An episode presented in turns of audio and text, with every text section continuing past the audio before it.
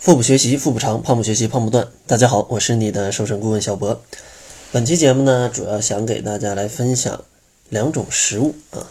这两种食物都有一个特点，就是吃了皮啊，它才能发挥更好的一个对健康或者是对减肥的功效。然而，往往呢，大家总是习惯把这两种食物的皮给去掉。啊，给去掉。所以说呢，今天就来给大家讲讲啊，这两种食物的皮它到底好在哪儿。其实第一种食物大家应该都是经常听到的，是苹果啊，是苹果。其实苹果的皮里啊，它的营养是非常多的。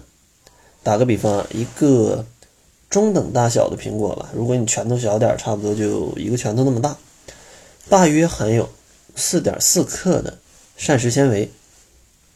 但是如果你把皮去掉之后呢，大概只能剩下两克左右。实验也证明啊，其实苹果它把自己将近三分之二的膳食纤维都储存在了皮里，也是印证了那样一句话，就是其实这个营养啊都在皮里面啊，是吧？经常听到这个应该是长辈吧，总会这么讲。所以说啊，削苹果的皮啊，真的是非常的不好。它首先损失了这里面的纤维素，然后呢，其实苹果的皮里还有将近百分之二十的维生素 A 和维生素的 C 啊。那你如果把这个也去掉了，那其实相当于如果一个苹果是十块钱的话，那你这一下就丢了六块钱一样。所以说你这样其实吃起来是。很亏的，对吧？你想，好不容易买了个十块钱的苹果，结果呢，你只吃了四块钱，剩下六块让你给扔掉了。那其实这个是不是挺心疼的呀？然后第二种水果呢，就是葡萄啊。其实葡萄跟苹果啊有一点挺相似的，就是葡萄中的这个葡萄皮啊，它也含有大量的纤维素。当然啊，这只是一点，还有更重要的一点就是，其实葡萄皮它是最好的天然的一种抗衰老的食物。最近大家都在讲啊，可能第一批的八零后已经要四十岁了吧，第一批的九零后呢也快三十岁了。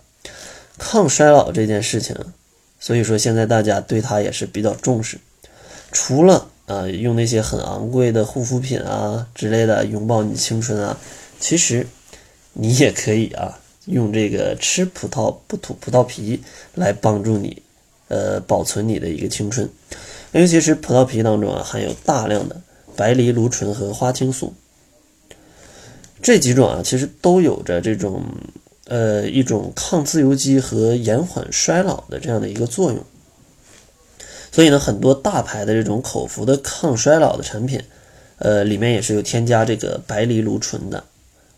呃，比如说大家喜欢吃的一些，像有一些胶囊啊，就是白藜芦醇的胶囊。其实说实话，你吃它还不如吃葡萄的时候把皮一起吃掉，其实也不差。或者大家可以自己用葡萄酿一点葡萄酒，呃，我家里就有酿一些，然后直接葡萄皮都放在里面。然后我的姥姥每天都会喝一点这个啊，因为里面有一些白藜芦醇嘛，就喝一小一小杯红酒，相当于这样。呃，其实感觉也是蛮好的。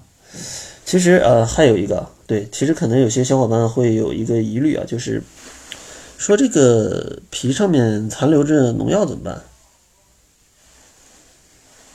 这个其实我在洗葡萄的时候，其实一般不直接用清水洗。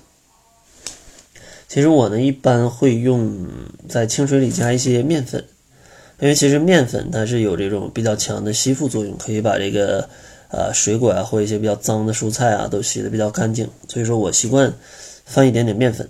当然，大家有什么洗水果的好的小妙招啊，也可以嗯在录音下面来留言，我看看大家呃有没有什么小妙招可以帮助到更多的小伙伴吧。然后最后呢，还是送给大家一份七日瘦身食谱。关注我的公众号，搜索“小辉健康课堂”，灰是灰色的灰，呃，就可以领取。另外，关注公众号的话，还可以看一下“窈窕会”服务的介绍啊。呃，如果你也想加入“窈窕会”这样一个正能量的减肥团体，一起减肥的话，呃，那你也可以看一下。好了，这就是本期节目的全部了，感谢您的收听。作为您的私家瘦身顾问，很高兴为您服务。